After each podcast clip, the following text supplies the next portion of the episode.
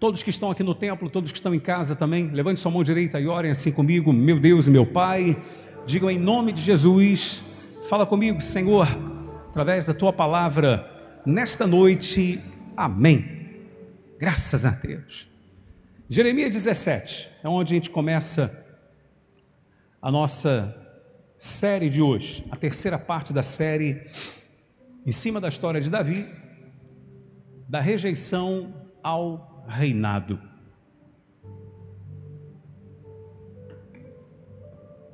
Da rejeição ao reinado. No primeiro domingo nós vimos é, a respeito do espírito de Davi, o espírito que havia em Davi. No segundo domingo, que foi o domingo passado, nós vimos alguns comportamentos louváveis e admiráveis de Davi diante de algumas situações é, até um tanto quanto complicadas, digamos assim.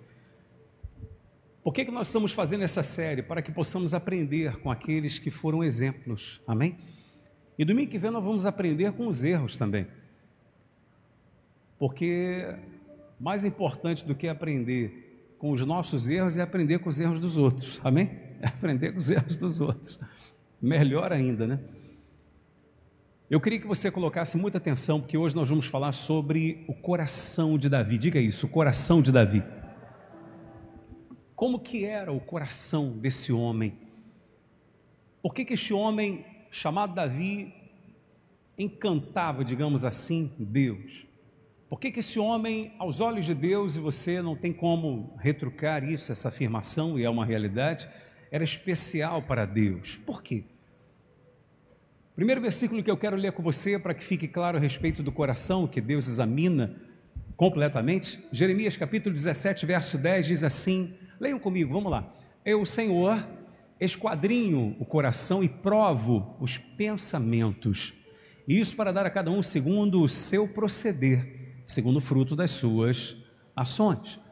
Está escrito que Deus esquadrinha o coração. O que, que é esquadrinhar? Senão examinar, fazer um exame minucioso do coração, do que está dentro da pessoa.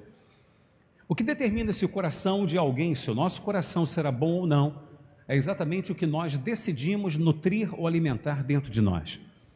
Se alimentarmos o nosso ser com coisas ruins, nosso coração será mau. Se nos alimentarmos de coisas boas, especialmente ligadas à vontade de Deus e à Sua palavra, então nosso coração será bom e agradável a Deus porque as nossas ações também serão. Amém?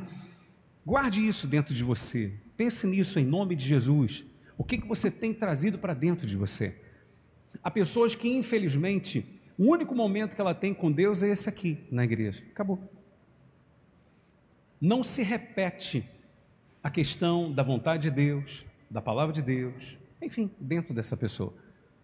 Então, querendo ou não, essa pessoa, sem perceber, ela vai criando imagens é, esquemas mentais dentro de si sempre negativos, porque as coisas boas são muito poucas que ela ouve, que ela vê. Mas ela ouve e vê coisas negativas quase que todo dia e toda hora. Quantos tiram um momento realmente para ler a palavra de Deus ou ler livros que estão alinhados com a vontade de Deus? Está entendendo? Então acaba sendo, repito, somente aquele momento que ela está aqui na igreja, ou o momento em que ela está acompanhando o culto online, aqueles que estão distantes e é impossível estar na igreja, coloquemos dessa forma. Né?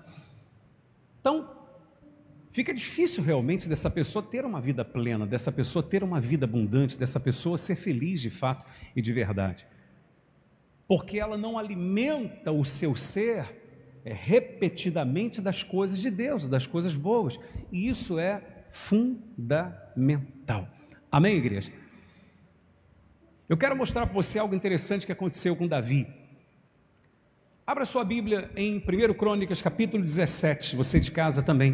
1 Crônicas, capítulo 17, versículo 1 em diante, diz assim: Sucedeu que, habitando Davi em sua própria casa, disse ao profeta Natã: Eis que eu moro em casa de cedros, mas a arca da aliança do Senhor se acha numa tenda.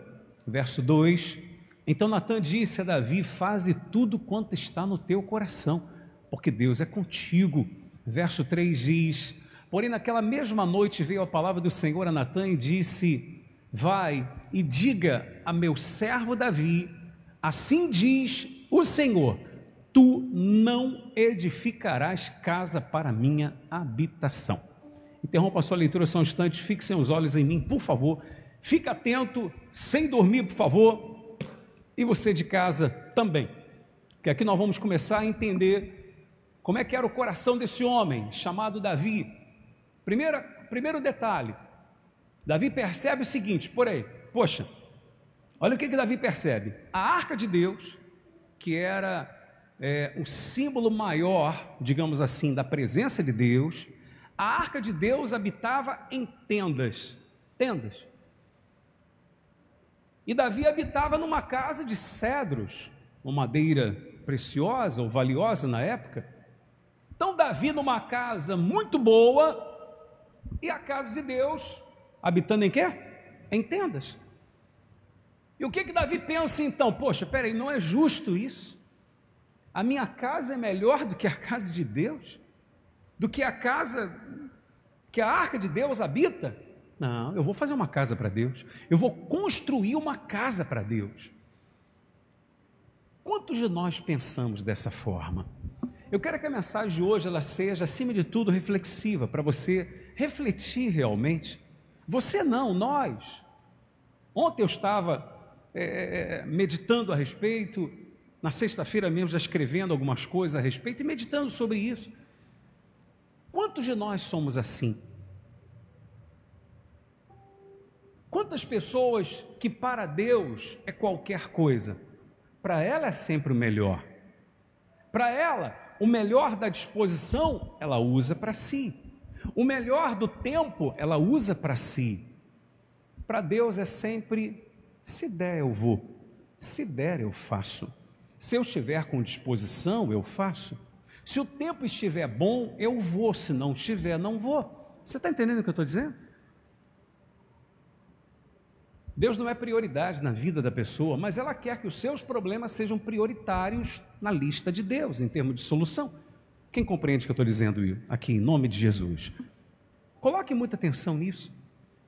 Davi percebe, puxa vida, o símbolo maior da presença do meu Deus está em tendas e eu morando numa casa luxuosa. Não, eu vou fazer uma casa para Deus, pois. Não é justo eu estar melhor do que a arca de Deus. Então eu vou fazer. Aí ele chama Natan e fala: Rapaz, eu vou fazer e tal. Se você ler a Bíblia, você vai entender que isso é verdade. Poxa, eu tenho um projeto já em mente, tudo direitinho. Aí Natan se encanta com o projeto de Davi e fala: Poxa, rapaz, faça o que tiver no teu coração, porque Deus é contigo. Davi, poxa, você é demais, que bacana essa ideia que você está tendo. Aí na mesma noite Deus chama o profeta e falou assim: cá. Quero que você vá lá falar com o Davi o seguinte: você, Davi, não vai fazer casa nenhuma para mim. Quem vai fazer vai ser outra pessoa. Teu filho que vai fazer, você não vai fazer. Ou seja, Davi todo animado para fazer uma coisa bacana para quem? Para Deus, não era nem para ele. E de repente ele fala com o profeta, porque ele tinha que comunicar ao profeta, na verdade, ele estava querendo saber do profeta: o que, que você acha, o que, que você pensa? É de Deus, não é? Devo proceder assim, não devo? Ouçam, igreja. E de repente vem a resposta de Deus: não. Davi, em vez de receber um sim, recebeu um não de Deus. Eu pergunto, você responde: o que, que Davi recebeu de Deus, igreja? Um não. Pronto, foi isso. Não, você não vai fazer, não quero que você faça. Por que, que Deus faz isso? Posso falar uma coisa para você? Em nome de Jesus? Se Deus tiver, se Deus tiver, ouça, se Deus tiver algum plano forte e que Ele quer incluir você nesse plano, haverá orações suas que Deus vai dizer não para elas. Aí você vai dizer, mas por quê? Porque é no não que você conhece a pessoa. Você quer conhecer se alguém te respeita de fato e de verdade? Você quer conhecer se alguém te ama realmente ou não? Diga não para ela. Não de repente não necessariamente com a palavra não. NA tio, não. Mas com atitude. Com o seu procedimento para com ela. De repente diga não para essa pessoa. E você vai perceber nas ações dela ou nas próximas atitudes dela quem ela é, a consideração que ela tem para com você. Amém? Deus fez isso com Davi. E não somente com Davi. O Senhor Jesus fez isso com Pedro. Pedro, você sabe que veio a tornar-se o líder da igreja posteriormente. Sim ou não? Você conhece a Bíblia, você sabe disso. Pedro tornou-se o líder da igreja, isso é bíblico. Pedro era o líder da igreja. Jesus passou para Pedro, está lá no último evangelho, ou no último capítulo do evangelho de João, o próprio João deixa claro lá que Jesus fala com Pedro, deixando claro que Pedro estaria à frente. E se você vê as escrituras, fica claro que Pedro de fato estava à frente da igreja depois do Senhor Jesus. O que, que Jesus faz com Pedro um dia? Faz uma coisa com ele que não fez com nenhum dos outros. Num dia em que Pedro, todo alegre, todo contente, porque Jesus havia dado um sim para ele, quando Jesus pergunta aos discípulos: Vem cá, as pessoas falam o que de mim? E eles disseram: Não, uns dizem que sou é profeta, outros que sou é João, que voltou. Enfim, cada um fala uma coisa. Aí Jesus disse: Mas vocês, o que vocês pensam a meu respeito? Aí Pedro vira para Jesus e diz: Não, tu és o Messias, tu és o Cristo de Deus, poxa, o enviado de Deus, tu és o Filho de Deus. Aí Jesus vira para ele e diz: Rapaz, é isso mesmo. Poxa, foi o Espírito Santo que te revelou. A Pedro ficou todo, todo. Né? Enquanto a gente vai recebendo sim, a gente vai ficando todo feliz. É uma verdade, todo contente. Aí de repente Jesus mostra para os discípulos: olha, eu vou ter que agora ir para Jerusalém e tal, lá eu vou sofrer, não sei o que, aquela coisa toda. É o plano de salvação de Deus. E eu vou me sacrificar em favor da humanidade. Pedro chama Jesus e diz: Senhor, e começa a reprovar Jesus, poxa, não permita que isso aconteça e tal. Em outras palavras, não precisa de só fazer esse sacrifício todo. Quem lembra o que Jesus disse para Pedro? O que, é que Jesus disse? Ô Pedrinho, vem cá, rapaz. Pô, você meu filho. Você não entende, Pedro. Jesus vira para Pedro e fala assim: arreda Satanás na frente dos outros. Humilha Pedro na frente de todos os outros. Arreda Satanás, tu és pedra de tropeço para mim. Aí você diria, por que, que Jesus fizera isso? Por que, que Jesus faria isso com um discípulo? Por que, que Jesus vira e humilha Pedro na frente de todos? Diz para Pedro: arreda Satanás. Porque Jesus precisava saber a quem ele poderia entregar a igreja depois. Amém? Quem eu vou colocar na frente? Quem? Eu tenho que provar, eu tenho que experimentar, e é no não, é na humilhação que a pessoa é provada. E Pedro, a Escritura poderia mostrar que de repente iria ficar de birra, chateadinho, choramingando, reclama com um, com outro. Está entendendo? Não falo mais com Jesus, não, por um tempo não vou nem andar perto e tal. Se Pedro procedesse assim, Jesus já ia ver o seguinte: não é ele, eu tenho que procurar outro. Amém? Aí você vai dizer: não, bicho, não é assim. Por favor, pessoal. A gente está nessa série e a gente está vendo. Quem escolheu Saul, quem estava na primeiro domingo, quem escolheu Saul para ser o rei de Israel foi quem? Foi Deus. Ou não? E Saul que decepcionou. Não tem dessa. Não, já estava tudo escrito que ia ser assim. Não entra nessa, não, pessoal. Senão você não vai fazer, não vai fazer nada para a sua vida. Se tudo já está escrito, todos os teus dias já estão escritos, o que vai acontecer com você e pronto, então você vai ficar em casa só deitado e vendo televisão e só comendo, bebendo. É assim? Não, é. Claro que não. Ah, mas Deus não tem um plano, um projeto que Ele quer me inserir, ou alguma coisa assim? Tem.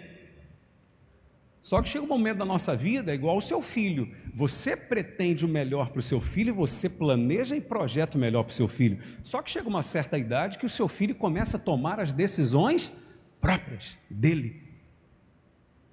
É o direito que Deus deu a todo ser humano, o direito de escolha, direito de decisão. Como na quarta-feira nós pregamos, inclusive, a esse respeito, da pessoa tomar o controle da sua vida, assumir o controle da sua vida. Então guarde isso. Pedro não abandonou Jesus, Pedro não ficou todo, entendeu? Todo sentimental, todo tadinho de mim, poxa, o que, que é isso? Esperava isso de qualquer pessoa, menos de Jesus. Como é que pode ele me tratar assim? Mas estava fazendo aquilo porque Jesus precisava ver. Eu vou passar a igreja depois para quem? Quem vai estar? Eu não vou estar mais aqui em carne e osso com eles. Alguém vai precisar ser o líder. Está entendendo? Sim ou não? Hoje eu estou aqui, amanhã eu não vou estar. Pois. Quem vai estar na minha ausência? Não posso entregar para qualquer um. Não posso entregar para um que é todo emotivo, que todo vai ficar choramingando pelo canto e tal. Não. Jesus diz: arreda Satanás. Pedro deve ter ficado contente? Claro que não. Mas permaneceu com Jesus, permaneceu seguindo. Por isso que lá na frente, quando Pedro nega Jesus três vezes, Jesus entende que o momento era muito complicado e Pedro realmente não iria aguentar. E não aguentou. E Jesus não considerou o fato de Jesus, de Pedro ter negado a ele três vezes. Antes que o galo cantasse, lembra quando Jesus foi preso, tal aquela coisa toda, começaram o martírio de Jesus e Pedro negou Jesus três vezes. Jesus nem considerou aquilo, porque Jesus já sabia lá atrás, eu chamei ele de Satanás e ele continuou comigo. Amém, igreja? Continuou, pô. É um cara desse que eu preciso. Por isso que Pedro era o amigo mais íntimo de Jesus. Amém? Porque não era só quando tratava com a mãozinha na cabeça, explicando, está entendendo? Aqui, deixa eu te ensinar, meu filho. Não. Na frente de todo mundo, Satanás. E Pedro continuou. O não de Deus vem, meu amado. Paulo recebeu três vezes não de Deus. Paulo trazia em si um espinho na carne, a Bíblia não diz o que era.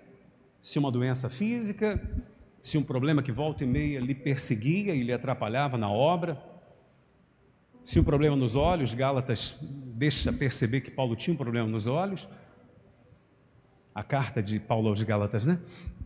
Mas a Bíblia não diz o que era, mas era algo que incomodava muito Paulo. E três vezes, Paulo diz, ele escreve aos Coríntios dizendo: três vezes eu pedi a Deus que afastasse de mim que tirasse esse espinho da minha carne, isso que me incomoda. E as três vezes Deus disse: Não, a minha graça te basta. E aí? Paulo poderia dizer o quê? Então não vou servir mais ao Senhor? Então não vou mais confiar no Senhor? Porque eu estou fazendo a tua obra, poxa. E o Senhor não quer me atender? Eu quero dizer uma coisa para você: Deus está procurando pessoas, meu amado que mesmo em meio ao não dele, elas estão dispostas a dizer sim para ele. Dê um aplauso quem é essa pessoa que está aqui nessa noite. Em nome de Jesus. Amém? Ele diz não para você, mas você diz sim, eis-me aqui. O senhor pode dizer não para mim, mas eu digo sim para o Senhor. Amém, igreja? É forte, meu amado. Não é fácil. Não é fácil. Mas Deus está procurando pessoas assim como Paulo.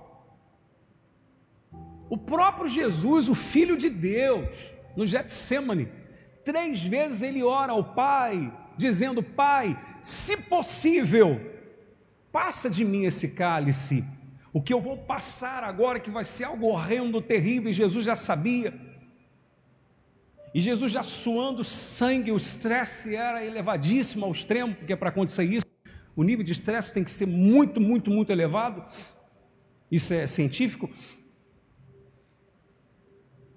E Jesus ora, se possível, passe de mim esse cálice, mas não faça a minha vontade, pode fazer a vontade do Senhor. E as três vezes Deus disse o que para Jesus? Sim ou não? Não. Não. Isso eu não posso te atender, não vou te atender. Vai passar por isso sim. E Jesus foi fiel à morte e morte de cruz por amor a mim, por amor a nós e ao projeto de salvação de Deus. Amém? Que nós todos hoje nos beneficiamos dele. Quem compreende isso, por favor? Bispo Davi só começou falando de Davi, esqueceu dele. Não, não esqueci. Só abri aqui um, um parênteses para você compreender como é que são as coisas. Deus agora diz não para Davi. Você não vai fazer casa para mim. Poxa, mas o que eu quero é tão bom, Senhor. Não, mas você não vai. É outro que vai fazer. Quando chegou a hora de outro fazer, quando chegou a hora da construção do templo, olha o que acontece, vai aparecer aqui agora, lá em Crônicas, 1 Crônicas 29, 2. Vamos ler juntos. Davi dizendo: Eu, pois, com todas as minhas forças, já preparei para a casa do meu Deus ouro para as obras de ouro, prata para as de prata, bronze para as de bronze, ferro para as de ferro e madeira para as de madeira, pedras de ônix, pedras de engaste, pedras de várias cores, de mosaicos, de toda sorte de pedras preciosas e mármore, e tudo em abundância. Versículo 3, você de casa e você daqui do tempo pode ler em voz alta comigo, vamos lá. E ainda, porque eu amo a casa do meu Deus, o ouro e a prata particulares que tenho, dou para a casa do meu Deus, afora tudo quanto preparei para o santuário. Digam graças a Deus. O que, é que você entende nessa noite? Você aqui, você de casa também. Deus diz não para Davi, mas Davi diz sim para Deus. Deus diz não para Davi: você não vai construir a casa para mim. Mas quando chega a hora de construir, Davi não procede como outro é, doente emocionalmente, porque a pessoa, quando é doente emocionalmente, normalmente quem é doente emocionalmente, às vezes ela não percebe que é. Não percebe. Se você tentar mostrar para ela, ela até discute com você. Mas quando a pessoa tem um desequilíbrio emocional, ela tem uma hipersensibilidade emocional, ela procede dessa forma. Por exemplo, chegaria a hora de construir o templo, Davi faria o seguinte: não vou ajudar em nada. Eu que queria fazer.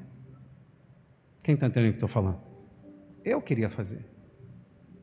Se vira aí, meu filho. Não, eu sei que é meu filho, se vira. Faz. Ó. Ou está aqui, está aqui a planta, tal, que eu já tinha projetado tudo, está aqui, você vê aí o pessoal para fazer e pronto, acabou. Não. Davi diz: Eu amo a casa do meu Deus, eu vou ajudar. Isso é a pessoa saudável emocionalmente falando. A pessoa que é saudável emocionalmente, alguém pode lhe maltratar, mas ela continua tratando bem. Olha, às vezes eu quero falar umas coisas. Só um minutinho, peraí. Não, mas essa eu não vou falar, não. Que às vezes fica parecendo que a gente quer se enaltecer. Mas eu, eu tenho que falar para servir de exemplo. Tem uma pessoa que ela tentou me prejudicar. Tempinho atrás. Tentou me prejudicar mesmo. Mas esses dias essa pessoa me escreveu no WhatsApp. E eu tratei essa pessoa muito bem. Disse: Você está bem? Você, sua esposa, estão legal e tal. Falei, não, bicho, tal. Aí falou de um problema que estava falando, e eu falei: Eu vou orar por vocês, tá? Isso na quinta-feira. Ontem eu me lembrei e eu escrevi para essa pessoa. Eu escrevi para ela. Falei, vem cá, e aquela situação, como é que está? Resolveu? Não? Aí ele me escreveu, poxa, bispo, olha, tá, tá resolvendo devagarzinho, assim, assado. Poxa, agradeço muito ao Senhor por, por lembrar da gente, por perguntar. E eu coloquei para ele, olha, o que vocês precisarem, pode contar comigo, em nome de Jesus. Acabou.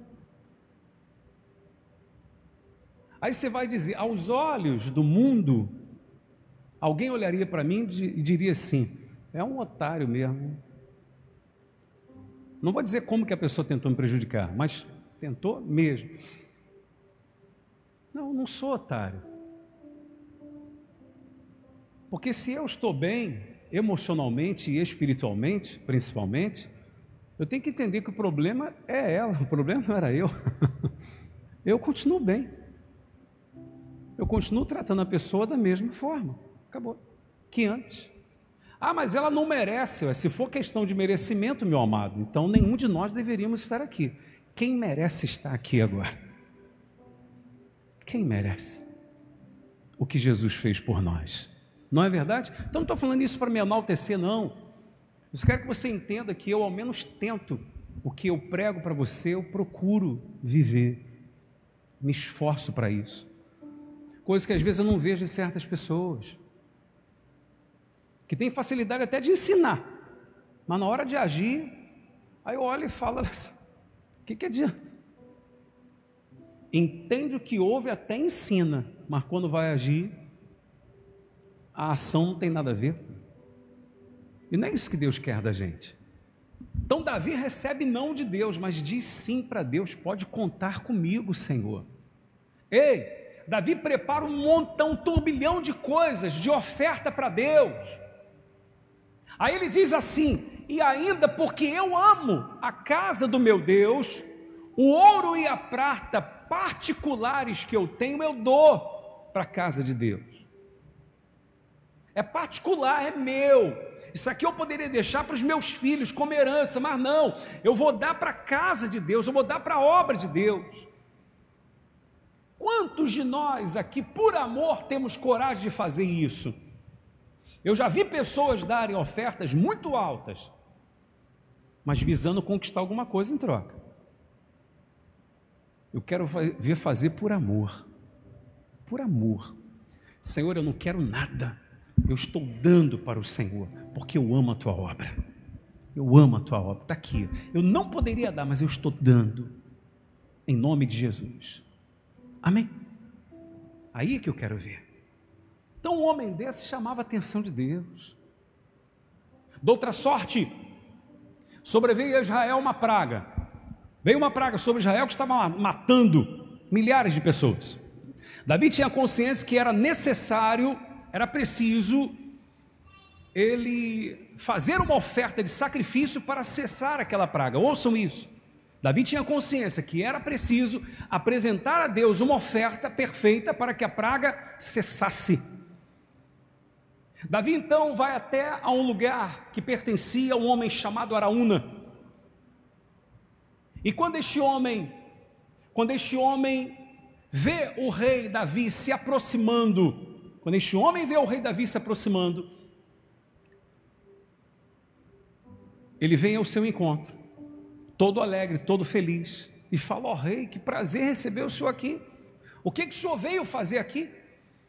E Davi diz para ele: Não, eu vim aqui porque eu vou comprar de você a sua eira, os bois, enfim, tudo que for necessário para que eu faça o sacrifício para Deus, a oferta para Deus, para que cesse de sobre Israel a praga. Vejamos o que esse homem diz para o rei Davi, segundo Samuel 24, 22. Podem ler comigo? Vamos lá. Então disse Araúna a Davi: Tome e ofereça ao rei, meu senhor, o que bem lhe parecer. Eis aí os bois para o holocausto, e os trilhos e a apeiragem dos bois para a lenha. Está aí. Versículo 23. Tudo isso, ó rei, Araúna oferece ao rei e ajuntou que o Senhor teu Deus te seja propício. Deu para entender ou não? Davi chega lá e diz: Ó, vim aqui fazer o sacrifício, então vou comprar de você as coisas necessárias para tal. Araúna diz: Não, rei, o senhor não vai pagar nada, que isso? Eu dou tudo para o senhor, para o senhor fazer aí a oferta para Deus.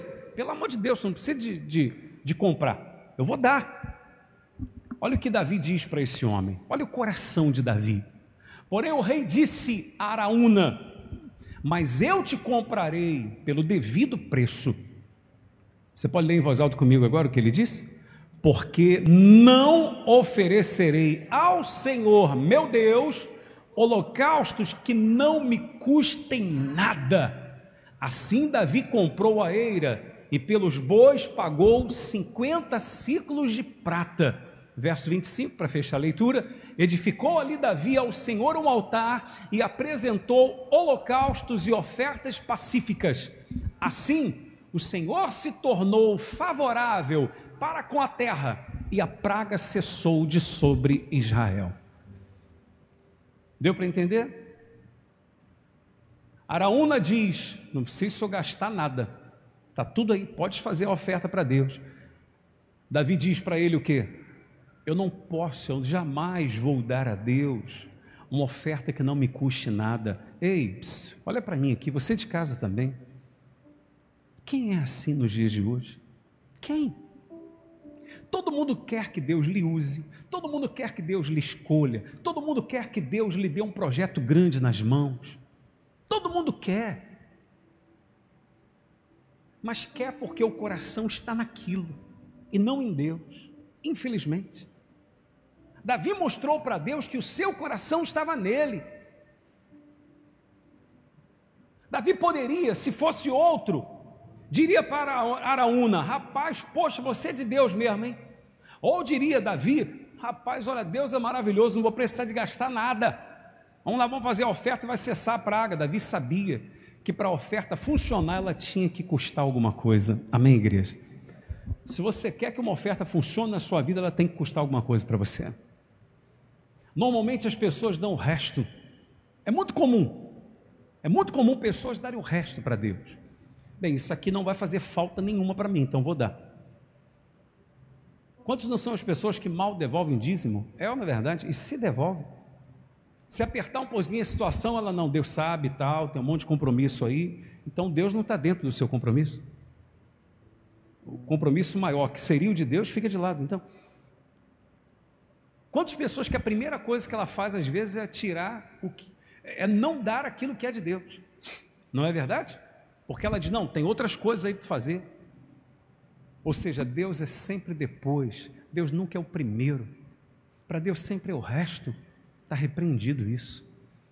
Então vemos aí, e podemos todos chegar a essa conclusão: realmente Davi tinha que ser escolhido por Deus.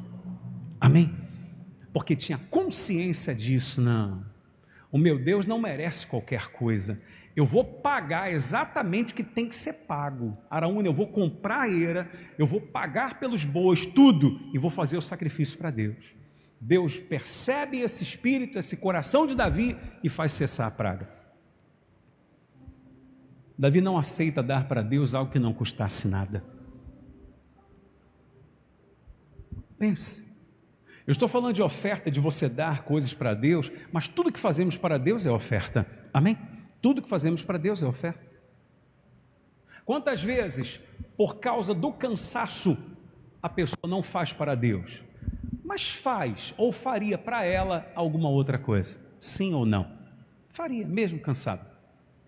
Para ela, ela faria, mas para Deus não, porque tem aquela frase: Deus sabe. E você sabe que quem criou essa frase foi quem? Satanás, lá no Éden. Foi o primeiro a falar isso. Deus sabe. Ele falou para a mulher: Deus sabe. O dia que vocês comerem desse fruto, os olhos de vocês se abrem. E o mal às vezes quer que a gente use dessa frase: Deus sabe que eu não posso fazer. Será? Ou é porque ele não é tão importante assim? E por isso eu não vou fazer. O coração de Davi.